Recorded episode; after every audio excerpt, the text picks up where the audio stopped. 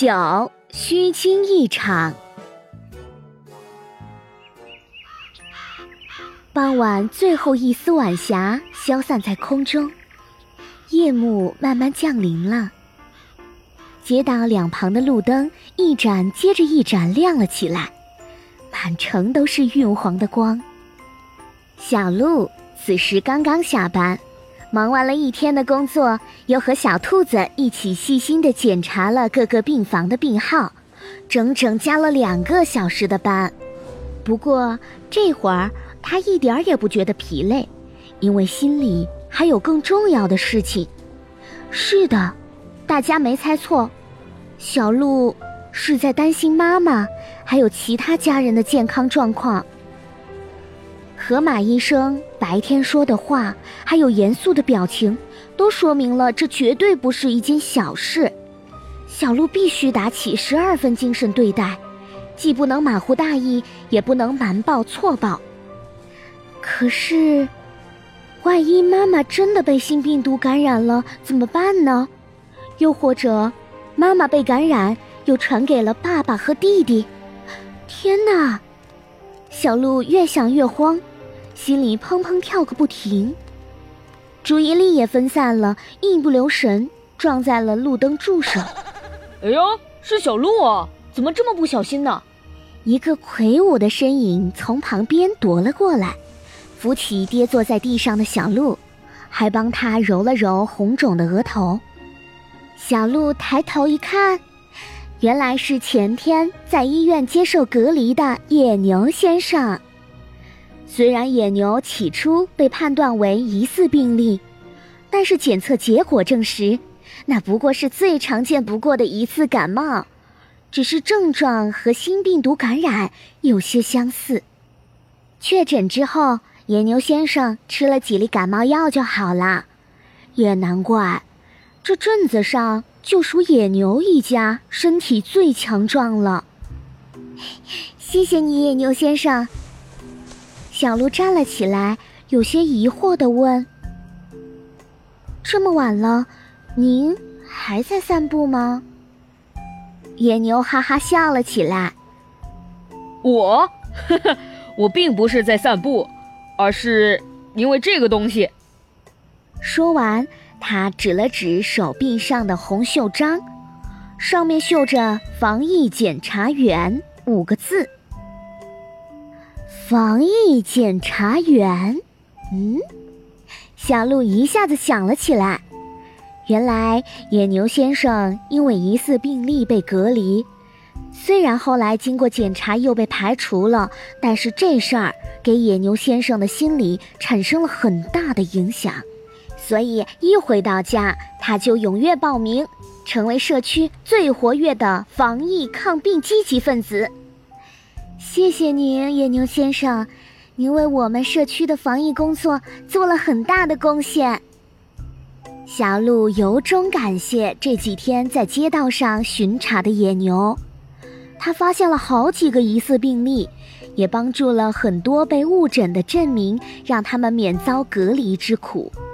不用客气了，我也是童话镇的一员。哼，现在正是多事之秋，怎么能不贡献自己的一份力呢？来，野牛先生摆了摆手，粗声粗气地说道：“哦，对了，你的爸爸妈妈今天都不太舒服，你快回去看看吧。”小鹿心里一紧，试探着问道：“啊，我爸爸也开始不舒服了吗？”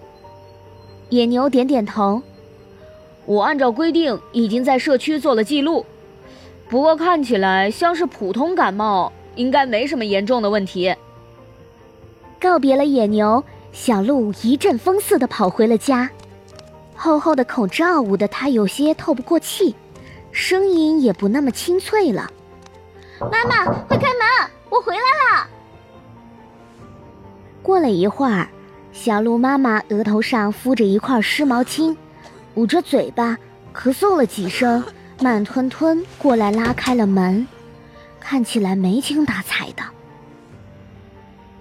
小鹿一看妈妈的样子，惊讶的喊道：“妈妈，你也算是疑似病例的，怎么不戴口罩啊？还有爸爸呢，他是不是也感冒了？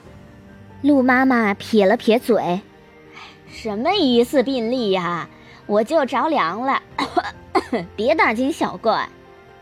这可不是大惊小怪呀，妈妈。”小鹿认真的说：“万一您被新病毒感染了，潜伏期可是很长的，而且有些症状和感冒差不多，很难分辨。